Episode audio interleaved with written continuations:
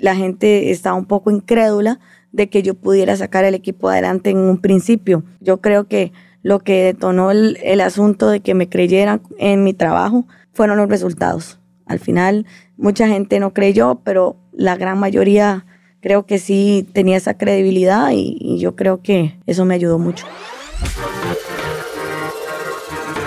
Me vuela la cabeza cuenta historias de mujeres deportistas acostumbradas a romper patrones y demostrar su fortaleza más allá de un triunfo o una medalla. Busco relatos que nos vuelan la cabeza, que evidencian pasión, superan obstáculos y cierran brechas en el deporte costarricense.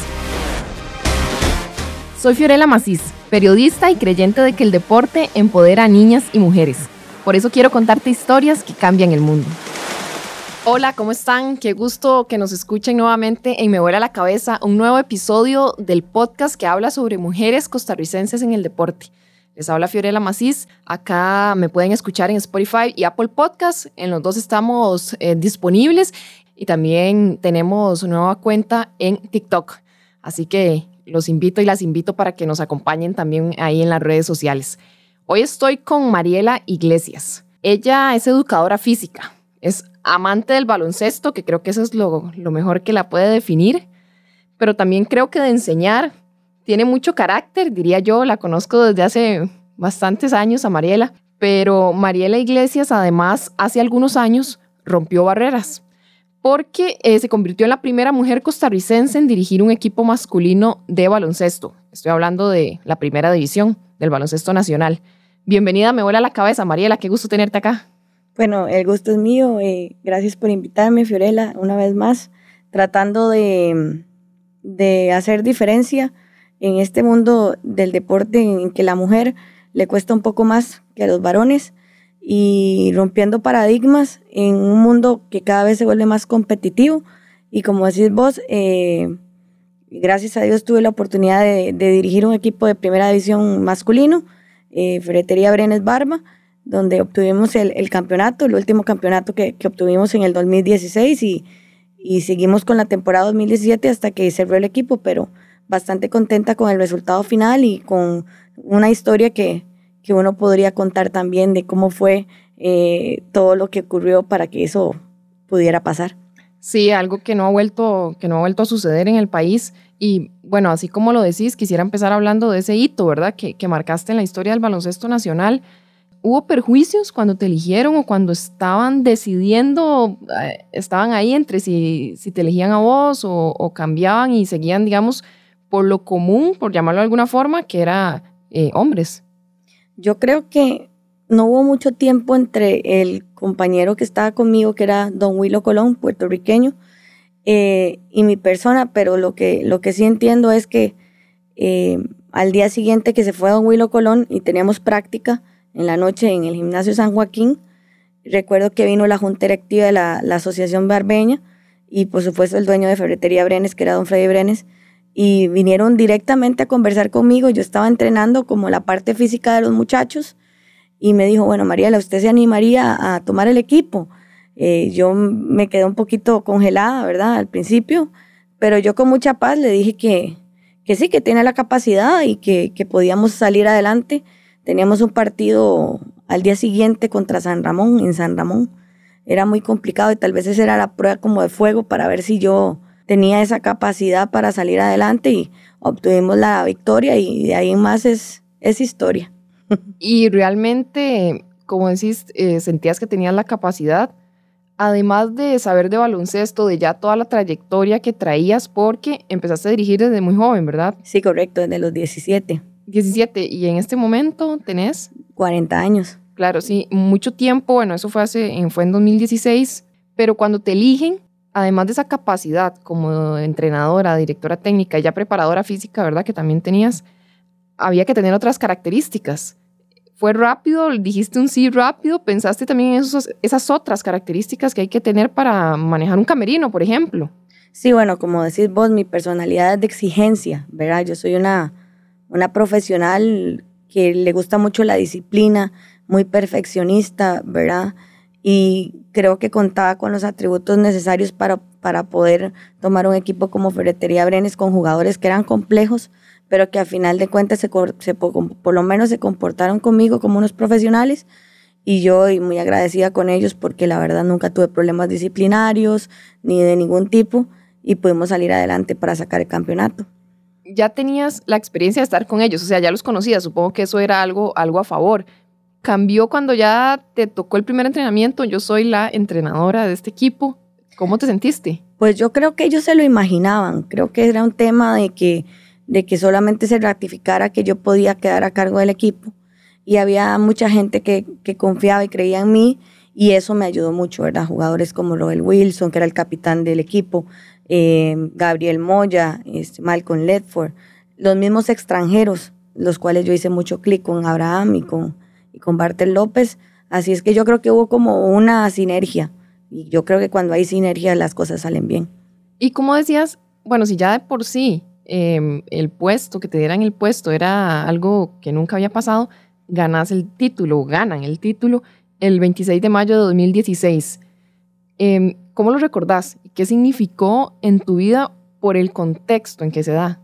Bueno, recuerdo que en un recuento antes del 26 de mayo, yo cumplo años el 20 de mayo y soy gemela, este, eh, le mando un gran saludo a mi hermana Alejandra, ¿verdad? Eh, gran jugadora y persona y, y, como hermana siempre apoyando, igual que mi familia. Recuerdo que teníamos, que habíamos decidido jugar dos partidos en San Ramón y la gente pues me dijo, esa, esa entrenadora estaba loca, que yo estaba pensando mal, que debería haber abierto en casa, todo el tema. Y nosotros pues abrimos en San Ramón el, el día que cumplía años y, fue el mejor regalo porque ganamos por un punto y fue, fue increíble. Y bueno, con base a eso seguimos un paso a la vez y ya como ese día estaba como, como el tema de que vamos a lograrlo, estamos a un pasito. Y ese pasito se volvió un poquito, ¿verdad? Como impaciente el día, ¿verdad? Como lento el día hasta que llegó la noche y pudimos eh, obtener ese título tan ansiado que, que quería la institución. Después de, del partido, eh, ¿te sentiste con más confianza? Después de ese, ya venía otros, otros juegos, pero después de ese primer partido, además ganar por un punto, ¿verdad? El día de tu cumpleaños, ¿agarraste como más confianza? ¿Te, te ayudó en manejar la final? Sí, porque recuerdo que Roel Wilson y el equipo fueron los que decidieron junto conmigo que comenzáramos la serie afuera. Entonces era como una credibilidad, como esa, esa sinergia y esa conexión que te digo de que sí se puede, ¿verdad? Y que aunque haya muchos obstáculos, la resiliencia está ante todo, la unión del equipo, el trabajo del cuerpo técnico, y yo creo que eso hizo muchísima diferencia para que lográramos el campeonato. Entonces, cuando ya se vino el tercer partido, de nosotros estábamos con la motivación altísima y con la afición nosotros, la cimarrona, la gente apoyando. Yo creo que fueron muchos detalles muy bonitos que, hicieron mucha diferencia. Cuando te nombran em, entrenadora de ferretería Brenes, la verdad es que hubo mucha atención mediática que normalmente, hay que decirlo, el baloncesto ha perdido en los últimos años. En ese, en ese momento que varios periodistas, varias periodistas te, te llamamos y te, hicimos una nota y todo, ¿crees que, que ese, ese punto de inflexión, diría yo, que sucedió en el baloncesto, te ayudó también a crecer como, como entrenadora y a demostrar también, eh, hablar un poquito más del baloncesto? ¿qué, ¿Qué te dio al final, verdad, estos dos años al frente del equipo? Sí, correcto. Bueno, primero que la gente no podía creer que era yo, ¿verdad? Eso como número uno, ¿verdad? Como increíble que, porque si lo tomamos y lo retomamos con el pasado, yo tenía la Universidad Latina, ni siquiera pensaba dirigir primera división, teníamos un convenio entre Ferretería Brenes y la Latina y entonces era el equipo reserva. Yo siempre muy punto como, como te digo, como un perfil bajo en ese sentido. Ya después quise eh, hacer unas, una beca en ciencias aplicadas en España por el Comité Olímpico y quería demostrar eh, que yo podía estar como preparadora física de un equipo ya por lo menos semiprofesional, si lo podemos llamar aquí en el país profesional, porque sí se le pagaba a todos los jugadores y eran salarios bastante buenos eh, y había que rendir de una forma diferente, ¿verdad? Entonces, yo creo que por ahí la gente estaba un poco incrédula de que yo pudiera sacar el equipo adelante en un principio. Yo creo que lo que detonó el, asunto de que me creyeran en mi trabajo fueron los resultados. Al final, mucha gente no creyó, pero la gran mayoría creo que sí tenía esa credibilidad y, yo creo que eso me ayudó mucho. ¿Te dabas cuenta a tu alrededor cuando eso sucede de que no, de que había gente que estaba así como, vamos a ver, vamos a darle el beneficio de la duda? O sea, se le da más, eh, se espera un poco más, se le exige un poco más, sería mejor dicho, ¿verdad? La palabra por ser mujer. Sí, yo creo que siempre tenemos que duplicar esfuerzo nosotras para poder obtener los resultados y que la gente crea. Eh, yo siempre fui muy hermética con la parte de redes sociales, así que no leía mucho, sino que me enfoqué mucho en el trabajo con el grupo. Hasta después me di cuenta de muchas cosas que pasaron, eh, buenas y no tan buenas, pero la gran mayoría muy positivas. De comentarios que se dieron, sí, digamos. Correcto, correcto. De, de cuando me nombraron, de, de, si de verdad yo tenía la capacidad. Además, bueno, en cuanto a eso, yo tenía 34 años. Eh, la gente no sabía si yo tenía esa experiencia y era mi primera experiencia en primera división. Entonces, habían ciertas dudas de si se podía lograr o no. Pero yo creo que gracias a Dios, eh, muchísima gente me apoyó eh, principalmente el dueño, don Freddy Brennan, me, apoyó muchísimo, la asociación, siempre pendiente de lo que necesitaba el grupo.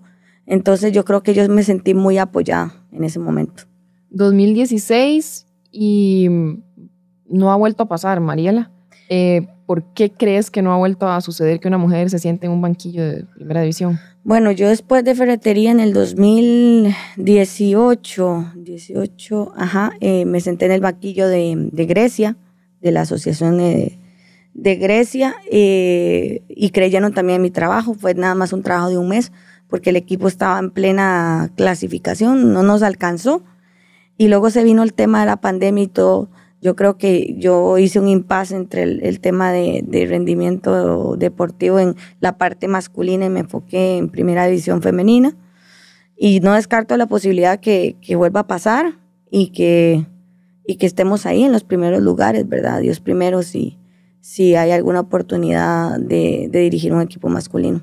Y en general, ¿por qué crees que, desde tu punto de vista, eh, va a costar o ha costado y me parece que va a seguir costando porque no se ha vuelto a dar, ¿verdad? Eh, con, con, mujeres dirigiendo masculino.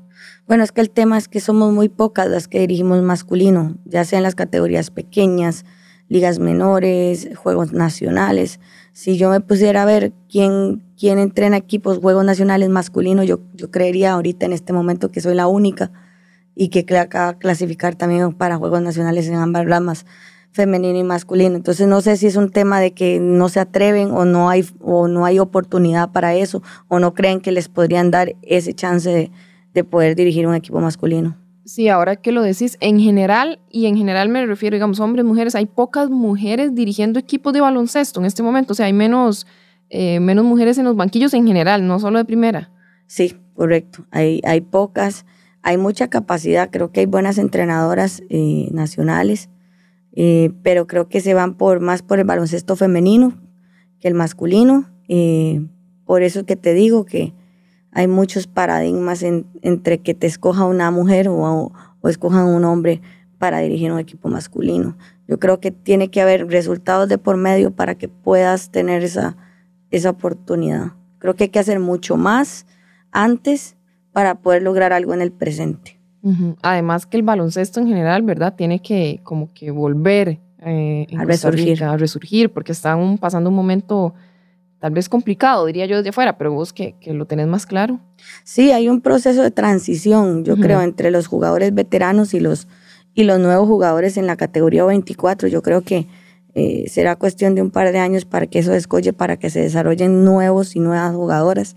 está pasando, ahora el último torneo que pasó eh, en primera división femenino, eh, hubo pues llenazo en el colegio de abogados y eso teníamos rato de no ver porque pues mi equipo es muy joven, promedio de edad de 23 años con un par de, de jugadoras de, de, 30 años y, y, las demás pues niñas eh, de Juegos Nacionales y demás.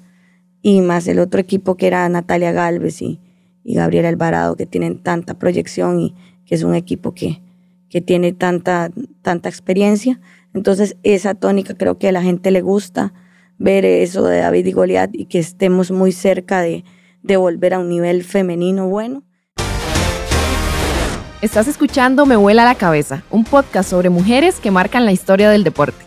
ahora lo, lo mencionaste, había sido también campeona de segunda división eh, masculina con la Universidad Latina. O sea, ya había un antecedente que supongo que fue importante al final para no sentirte en algo totalmente nuevo, ¿verdad? Que era mm, adentrarse en un camerino de masculino primera, segunda división. Sí, correcto. Yo ya tenía bastantes años de estar con la Universidad Latina, de, de estar participando en juegos universitarios, de tener ya jugadores de primera jugando en juegos universitarios. Entonces yo creo que eso me ayudó mucho para poder este, trazar un camino para lo que fue Ferretería Brenes. Estamos hablando con Mariela Iglesias, entrenadora de baloncesto, educadora física y quien dirigió eh, un equipo de baloncesto masculino, la única mujer que lo ha hecho. Em, y hablábamos de eso, de que hay pocas mujeres dirigiendo, ¿verdad? En, baloncesto en general, cuando hablamos de categoría masculina. En femenino cambia un poco y tenés mucha historia en el baloncesto femenino, ¿verdad? Decías que iniciaste dirigiendo a los 17 ¿Cómo fue esa oportunidad y cómo ha sido el proceso de crecimiento este, dirigiendo desde niñas, ¿verdad? Hasta ya adultas. Bueno, yo creo que, que, yo incursioné en la enseñanza del baloncesto gracias a don William Zúñiga y Warren Espinosa. Eh, yo soy egresada del Colegio San Clair y se hicieron unos campamentos en Huecochea donde me invitaron para, para poder, como jugador al principio, eh, ver si podía enseñar niños y niñas de, de, una, de una edad de 7 a 10 años. Y como que me apasionó el hecho de, de verlos progresar, de su sonrisa, de ver cómo, cómo disfrutan el baloncesto en esas edades. Y, y, luego empecé de asistente de los equipos de colegio de San Clair, de la mano, como te digo, de William Zúñiga y, y luego de Warren Espinosa, que en su momento fue coordinador de selecciones y me dio la oportunidad de tener una selección de mini básquet. Entonces son cosas que uno no va a olvidar porque le trazaron una meta. Ya después, como dicen, uno se desligó un poco de ellos para empezar un nuevo proyecto en Heredia y de ahí pues hasta la fecha, ¿verdad? Seguimos en la provincia de Heredia. Mucho de dirigir baloncesto es, es una pasión que, digamos, económicamente no es tal vez hasta rentable, podría decir. Eh, sos educadora física, eh, sos educadora, sí, y y vivir de eso, por decirlo de alguna forma. Las dos cosas te apasionan, me parece, ¿verdad? Bastante, pero, pero lo del baloncesto es una pasión que hay que, que hay que llevar incluso seguramente sacar del bolsillo a veces, ¿verdad? Para seguir esa pasión. Sí, yo creo que, que si yo le preguntara a todos los entrenadores y entrenadoras nacionales de Liga Menor, Juegos Nacionales Primera, todos hemos sacado nuestra bolsa para ayudar a chicos a trasladarse, a alimentarse, hospedarse, porque esto, como decís vos, es una pasión, ¿verdad? Ojalá que llegue el momento en que se pueda vivir del baloncesto. Yo sé que tengo colegas, pero no son la mayoría, que viven de, dar clubes de básquet en colegio, de dirigir equipos de juegos nacionales, de tener primera división, pero bueno, hay que tener una cantidad de equipos, ¿verdad? Que tal vez no das abasto en el orden y la planificación para poder tenerlos, para poder vivir del baloncesto, ¿verdad? Entonces yo me enfoqué mucho en, en estudiar educación física, eh, aprender de otras disciplinas deportivas para no depender de eso y que eso fuera mi pasión, ¿verdad? Entonces al final del día eh, para mí se convierte en, algo extra más allá de, de, de, vivir del baloncesto. Quizás en el 2016 fue el mejor momento en que viví el baloncesto, que fue con ferretería, pero, pero yo estoy muy agradecida con lo que el básquet me ha dado a mí, ¿verdad? Porque me ha dado muchísimas oportunidades de, dirigir selecciones y estar en el extranjero, conocer muchos entrenadores y entrenadoras, aprender, saber que uno no se puede quedar atrás. Entonces, yo sigo instruyéndome, estudiando y buscando la mejor manera de, darles el mejor servicio posible a mis jugadores y jugadoras. Y, también decías eh, sobre la, beca que te dio el Comité Olímpico, fuiste a España, una maestría una maestría, una especialidad. Una especialidad en ciencias aplicadas al deporte. Eso, eso fue antes de ferretería. ¿Te, ayudó? ¿Te ha ayudado esa oportunidad que tuviste? De hecho, ese fue como la como cuando haces una prueba y decís, voy a hacer este proyecto y ya yo estaba contratada por Ferretería Brenes y yo ya estaba en España y entonces yo estaba haciendo toda mi planificación de temporada y, y, trayendo cosas nuevas para los muchachos en la parte física, entonces estaba como muy obsesionada de de hacer diferencia. Entonces yo venía muy ilusionada de estudiar allá y yo creo que, que fue parte del éxito de estar en ferretería, de, de, de, renovar cosas nuevas y, muy contenta porque el Comité Olímpico eh, le da estas oportunidades a, personas como, como yo que necesitan seguir creciendo para, para convertir sueños en realidad. Eh, Mariela, y también eso que decís, porque prepararse, ¿verdad? Prepararse, supongo que también es importante para lo que hablábamos antes, de abrir esas oportunidades, de llegar a hacer cosas diferentes, ya sean mujeres, hombres, estar preparados para lo que vengan. En tu caso fue dirigir al, equipo de, Barba. Eh, mañana puede ser otra cosa. Así es, es que yo te digo una cosa, el básquet cambia cada día. Entonces, si vos no te, te actualizas, te quedas atrás. Y entonces cuando uno se queda atrás, no vienen oportunidades. Entonces yo siempre trato de tomarlas, tratando de estar siempre actualizada para que en la oportunidad que se me dé yo la pueda tomar. Ahora que, estoy en un nuevo programa de la ULACIT, estoy muy contenta porque hacia eso vamos, a tener equipos de rendimiento, a darle oportunidad a, a muchos chicos y chicas que sean muy buenas en la parte académica y que sean personas integrales y por lo menos eh, tal vez no se acuerdan solo del básquet, sino se acuerdan de la vida misma, de lo que les aportaste, ¿verdad? En, su vida al ser profesionales. Entonces, yo creo que es una de las cosas que me llena más. Y, ahora que hablas de eso, también hay algo que, quiero tocar y es tu, experiencia. Tu experiencia en selecciones de mini baloncesto, ¿verdad? Femenino. Em, hablabas de eso ahora hay una parte importante, ok, enseñar baloncesto, hay mucha parte de formación, de conceptos que hay que aprender, pero además muchas de esas niñas eh, te ven a vos y a otras como ejemplo. Es, algo todo integral. Supongo que eh, lo has desarrollado muy bien porque sos educadora, pero eso te, te, ha marcado también, esa parte de saber que hay niñas que te siguen. Pues mira, yo no sé hasta qué punto he impactado a la gente. Lo que sí espero es haber dejado una huella para que otras la sigan y ya continúen y, a mí me llena mucho de orgullo que si hubiera niñas que me admiren y demás, que sepan que pueden hacerlo. O sea, que nadie les diga que no, que no pueden hacerlo, que lo pueden hacer realmente. Entonces yo siempre, siempre digo esto, eh, trabaje para que los sueños se puedan lograr con trabajo, humildad, constancia y disciplina.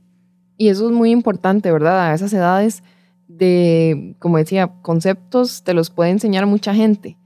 Eh, sobre la vida y sobre cómo también cómo llevarlo, a veces no es, tal vez no es tan sencillo. Claro, yo, yo creo que yo he ido por el camino correcto, he estado con entrenadores de mucha experiencia, entonces he, aprendido un granito así de arena en cada una de las personas que se han involucrado en mi vida y luego pues seguí el camino después de, de tener un proyecto de ser entrenadora principal, de querer hacer las cosas, de querer tener mi filosofía de trabajo, recalcado con ideas de muchas personas que estuvieron alrededor mío. Sí, yo, como decía al inicio, yo conocí a Mariela hace muchos años, cuando en algún momento de mi vida jugué baloncesto. No, sí, me gustó mucho, la verdad, jugué bastante tiempo, me encantaba y yo entiendo esa pasión, ya después ya, ya no volví a jugar y yo recuerdo muy bien a Mariela porque yo tenía 11 años tal vez y, siempre por eso al, inicio decía un carácter, pero ese carácter que, le inyecta a, las jugadoras y desde niñas. O sea, sabes muy bien, creo yo, si he hecho el cassette de unos cuantos años atrás, ¿verdad? De, enseñar más allá de baloncesto, que, que es muy buena enseñándolo, Mariela, pero además otras cosas que son importantes y como decías, que podemos aplicar en un partido o lo podemos aplicar el resto de la vida. Así mismo, entonces yo creo que que, sirva todo lo que enseñas en, baloncesto, que sirva para la vida, especialmente el no rendirte, el saber que si vuelves a empezar de cero puedes hacerlo diferente, que los planes se pueden cambiar y mejorar, que el trabajo en equipo es demasiado importante para la vida y que además de eso tenemos que ser consecuentes, pacientes, tolerantes con los demás. Mariela, ¿cuál, cuál es la, actualidad del baloncesto femenino en, en el país? Me quisiera enfocar en eso también eh, ¿cómo, lo describirías? ¿Hacia dónde va? ¿Qué, ¿Cuáles han sido los puntos altos y tal vez algunos errores? Bueno, yo ahorita, eh, particularmente con lo que ha pasado en baloncesto femenino, me di a la tarea de hacer un convenio con don Héctor Lavoy de Puerto Rico a tener una fundación donde pudiéramos becar chicas para colegios en el extranjero, principalmente en los Estados Unidos. Entonces ahora tenemos unas 14 mujeres ya, eh, que eran prácticamente la selección U14 que dirigí en el 2019, si no me equivoco. Y, y yo creo que hacia eso vamos, tener legionarias calcar un poco lo que está pasando en fútbol femenino, ¿verdad? Que tiene bastantes legionarios y que antes hablábamos de fútbol femenino no profesional y que ahora tienen contratos y demás. Yo creo que podríamos ir rumbo a eso o un camino donde, donde las muchachas se les den un incentivo, ¿verdad? Ojalá pudiera ser un salario, ¿verdad? Sabiendo que las ligas menores se tienen que reforzar, que los entrenadores se tienen que capacitar, que es una de las cosas que tenemos un, ahí como un desfase, ¿verdad? Y principalmente que practiquen más niñas el baloncesto, ¿verdad? Porque al final de cuentas, si nos limitamos a solamente tener a las talentosas y no a las que pueden ir mejorando, pues entonces no haríamos nada. Entonces yo lo que hago es calcar una cuestión de talentos en, en Estados Unidos, los que más pueda, ¿verdad? Junto con sus padres de familia, hacer un proyecto de vida y tratar de masificar ahora que me toca en, la asociación de Azoeva de Heredia, eh, de que haya más niñas practicando. Entonces, si calcamos eso en cada una de las provincias, yo creo que se vendrían buenos tiempos del femenino de nuevo. Sí, hay que tener paciencia, ¿verdad? Trabajar como en el, en el proyecto, de, como es masificar desde niñas. Y eso también demuestra que, que estás muy comprometida con, con, el baloncesto, no solo llegar y dirigir un equipo en segunda, en primera, ¿verdad? Sino estás está muy comprometida con el proceso del baloncesto femenino.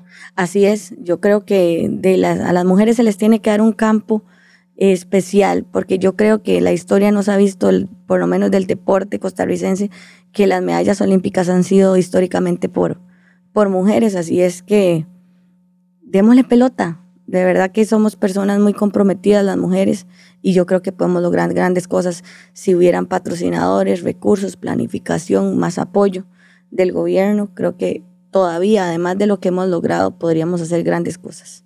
Y el baloncesto en general, y enfocándome en el femenino, hay un tema de que obviamente Costa Rica cuando juega como selección se, se topa con, con equipos que ya también tienen mucha altura, ¿verdad? Que nos cuesta un poco conseguir acá ya de por sí, pero teniendo legionarias, como decías, y con este proyecto, a largo o corto plazo va, va, van a tener que ver esa mejoría, ¿verdad? Cuando hay participación internacional. Claro, yo creo que, que se debe hacer un proceso como de unos 10 años y ver esa mejoría. Yo creo que, que por ahí va y, con un concepto de biotipo que necesitamos, ¿verdad? Eh, proyectos en Limón, ojalá que no sea solamente una sola persona la que esté ahí, porque realmente este, necesitamos de ese tipo de atletas para el baloncesto tanto femenino como masculino. Y si hacemos una inversión país, creo que podremos salir adelante en el básquet. Parte de, lo que haces muchas cosas, ¿verdad? Eh, trabajas en colegios, eh, no solo dando eh, baloncesto, digamos, sino también natación, ¿verdad? Y no sé si otros, otros deportes que te gustan, entrenadora, que ya hemos hablado, obviamente, jugadora de maxi baloncesto.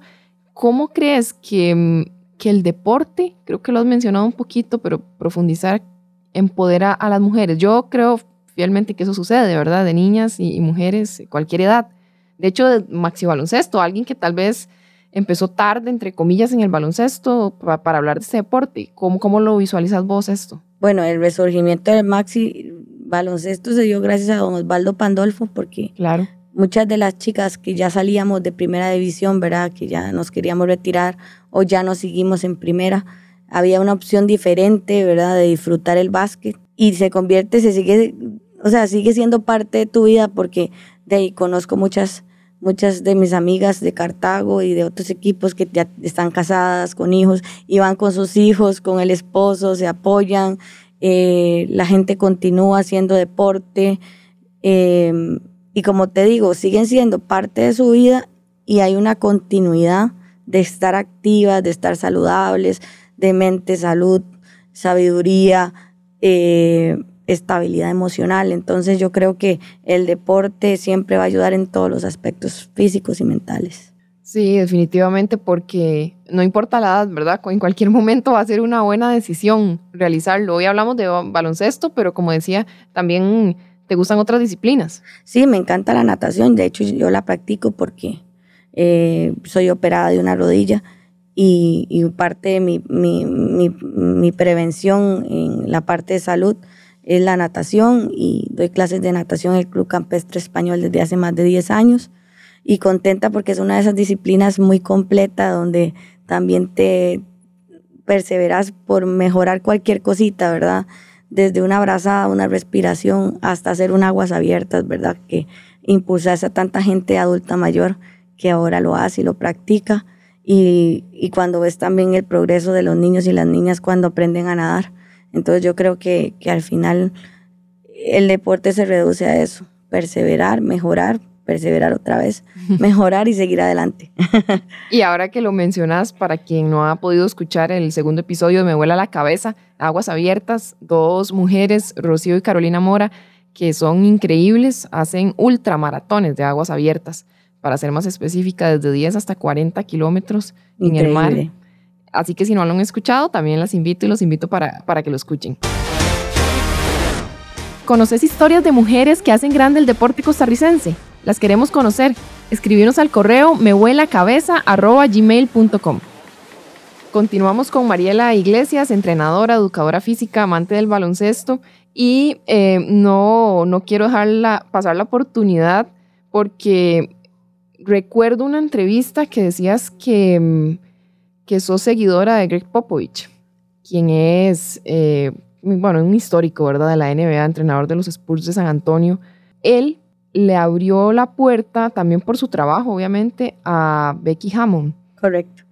Y su historia eh, en la NBA porque además de ser asistente de él, en algún momento, creo que fue en el 2020, fue justo en pandemia, en diciembre, ella dirige el equipo porque este, era la asistente y por alguna circunstancia tuvo que, le tocó dirigirlo. Creo que lo expulsaron a él.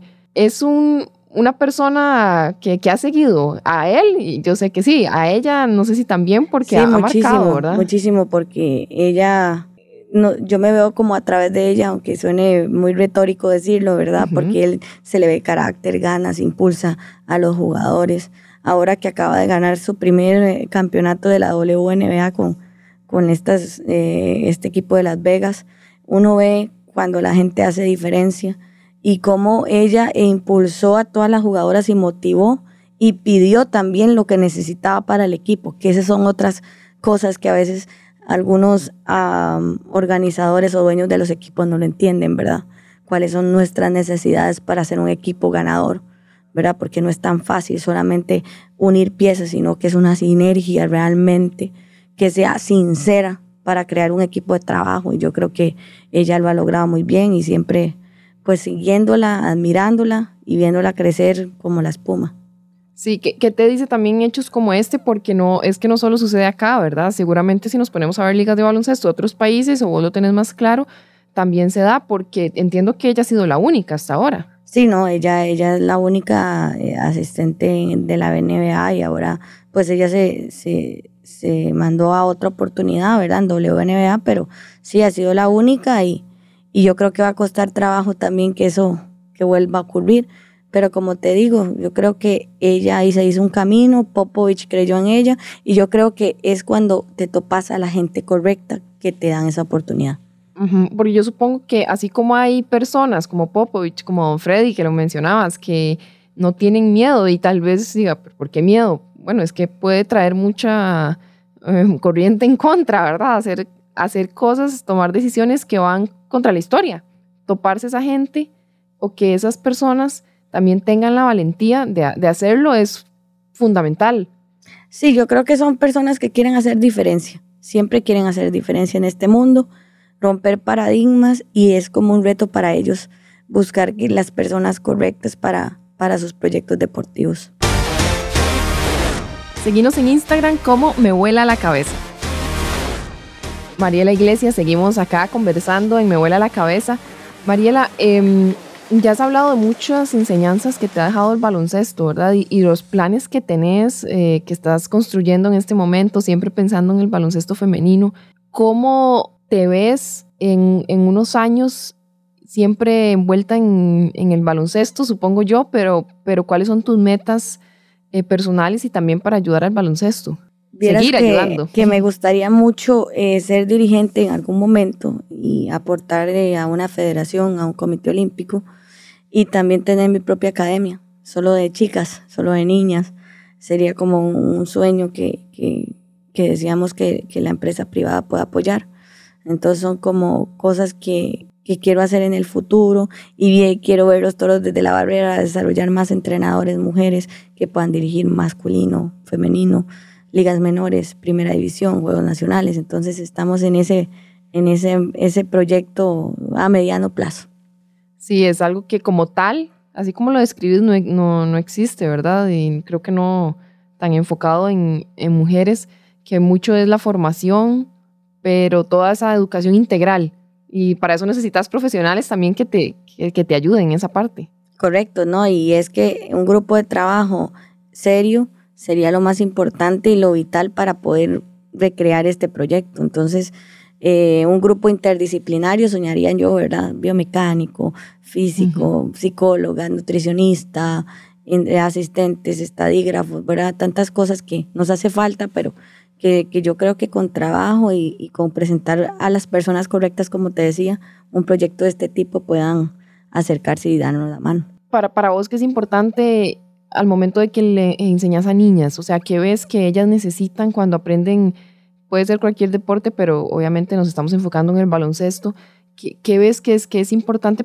Porque muchas veces desde que somos muy pequeñas nos... Mm, la sociedad, ¿verdad? Como hemos crecido, nos hacen ver como que hay cosas que son imposibles o que nos minimizamos, ¿verdad? Por alguna circunstancia, mucho depende de nuestro entorno, pero, pero ¿qué crees que es importante cuando enseñas y, pensando, ¿por qué no en este proyecto, en un futuro? Yo creo que es eso, que el no no exista en nuestro vocabulario, que todo es posible, que las limitaciones están en la cabeza y que no es una cuestión de sexo, sino que es una cuestión de capacidad de creer, de disfrutar el proceso también cuando se hace para que algunas cosas sean posibles. Al final, el minimizarse es el, el vocabulario que te decía, decir no, quitarlo del, del, del léxico entre nosotras, tener sororidad entre nosotras también y, y, y acompañarnos en el trayecto para lograr eso que te digo, proyectos de vida en que las mujeres seamos las principales protagonistas. Mariela, hay muchas mujeres que, por eso nace Me vuela la cabeza, que nos inspiran, ¿verdad?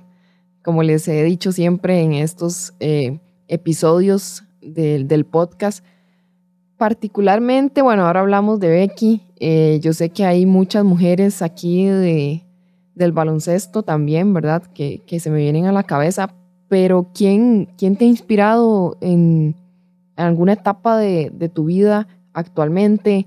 alguna mujer que, que te vuela la cabeza? Bueno, tengo varias, pero principalmente a mi mamá, que es una de las personas que más admiro. Eh, su perseverancia a salir adelante, a sacarnos a nosotras adelante, al, darnos una educación eh, y, y siempre apoyarnos en cualquier locura que nosotros tuviéramos como proyecto y aceptarme a mí como soy. Entonces yo le estoy eternamente agradecida por eso es un espejo, ¿verdad? Una persona en la que nos podemos reflejar muchas cosas y qué bonito eh, saber que mm, influenció y va a seguir influenciando en tu vida. Así es, eh, aún pensionado, ¿verdad? Sufre conmigo en los partidos, ¿verdad? A veces no los quiere ver porque dice que, que me puede dar buena suerte o no, pero siempre la suerte está echada cada vez que ella va a hacer que, que las cosas van a salir bien y, siempre trabajadora con unos valores increíbles de lealtad, de respeto, eh, honestidad que, que, quiero recalcarlos durante la vida. Mariela, em, ya para, para cerrar, bueno, de mi parte, primero em, agradecerte también eh, que te tomes el tiempo de estar acá y yo creo que desde, me imagino yo que muchos Muchas madres y padres de familia también te agradecen, que yo creo que es muy importante, ¿verdad? La formación que reciben los, los hijos, las hijas, también en, en las escuelas, en los colegios, pero sobre todo el compromiso que has tenido con, con el baloncesto y sobre todo con, con, las mujeres y esa actitud de seguir hacia adelante, aunque algunas veces crean que, que no hay capacidad, ¿verdad? Así es, yo creo que los sueños se pueden cumplir con, con constancia, disciplina, mucha responsabilidad y también tener una identidad que no se te pierda la identidad en ningún sentido cuando estás haciendo un trabajo y que digan, esto tiene un sello de Mariela Iglesias. Para, para, cerrar, ahora sí, eh, ya, no, ya no voy a decir más para cerrar porque si no sigo haciendo preguntas. ¿Cuál consejo le darías a una mujer que está iniciando en el baloncesto como entrenadora, verdad? O como, como asistente, que podría ser un primer paso, que quiere, que quiere meterse en ese mundo que a veces también, como decías, eh, cuesta animarse. Bueno, primero saber escuchar. Yo digo que, que escuchar a los mejores, prepararse bien, capacitarse y al principio ser voluntaria yo creo que cuando a mí me invitaron a los campamentos de jovencita, de más jovencita, yo siempre todo lo hice voluntariamente. ¿verdad? Nunca cobré ni cinco colones y lo hice por el gusto y el disfrute de la pasión del básquet. Y después, eh, por sí solo, llegan las oportunidades. Mariela Iglesias, como decía, entrenadora, amante del baloncesto y creo que va a seguir muchos años en él. Así que muchas gracias, Mariela, por, por aceptar venir acá. Me vuela la cabeza. Un gusto. Muchas gracias, Fiorella, y a todos ustedes, muchísimas gracias también. Bueno, gracias a Mariela nuevamente, gracias a ustedes por seguir Me Vuela la Cabeza. Recuerden que nos pueden escuchar en Spotify, Apple Podcast, nos pueden seguir en Instagram y en TikTok. Muy agradecida de tenerlas y tenerlos una vez más y que sigan escuchando historias de mujeres increíbles que nos vuelan la cabeza.